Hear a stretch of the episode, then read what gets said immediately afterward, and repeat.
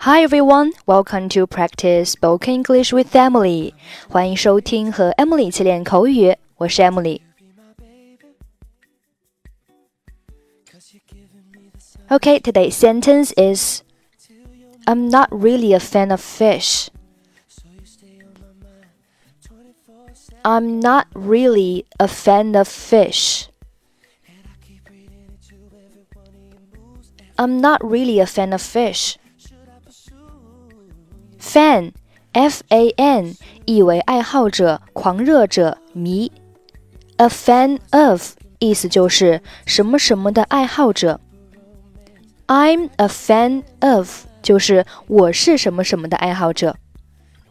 I'm not really a fan of fish，字面上理解是我真的不是鱼的爱好者。其实它的意思是我不喜欢吃鱼。类似的，比如说。I am a fan of football，就是我是足球迷。换句话说，就是我喜欢踢足球。I'm not a fan of basketball，就是我不是篮球迷，我不喜欢打篮球。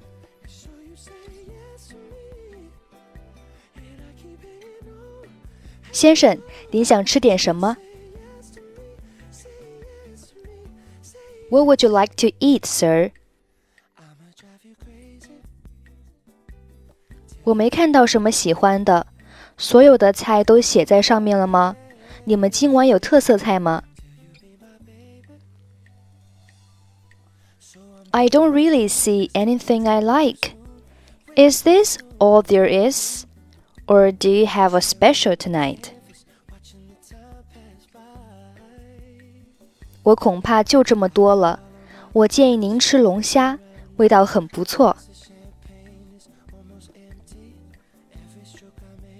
I'm afraid that's it. I could suggest the lobster, and it is really very good. 听上去可以，不过我只喜欢吃牡蛎。你们这儿有吗？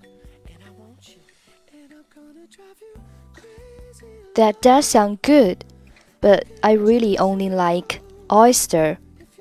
Do you serve them here? 恐怕没有。尝尝我们这儿的烤鱼怎么样？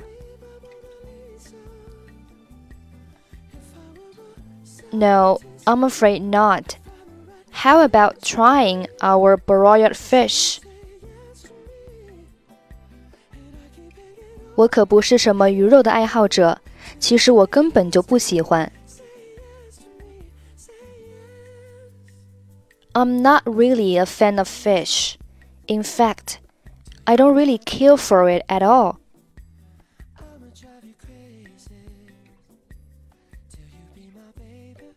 What would you like to eat, sir? I don't really see anything I like. Is this all there is? Or do you have a special tonight? I'm afraid that's it. I could suggest the lobster and it is really very good. That does sound good, but I really only like oyster. Do you serve them here? No, I'm afraid not. How about trying our broiled fish? I'm not really a fan of fish. In fact, I don't really care for it at all. Okay, that's it for today. 获取更多地道美语发音秘籍，欢迎关注微信公众号“英语主播 Emily”。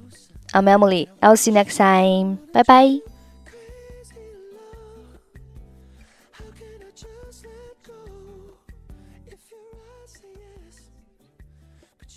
fall in love.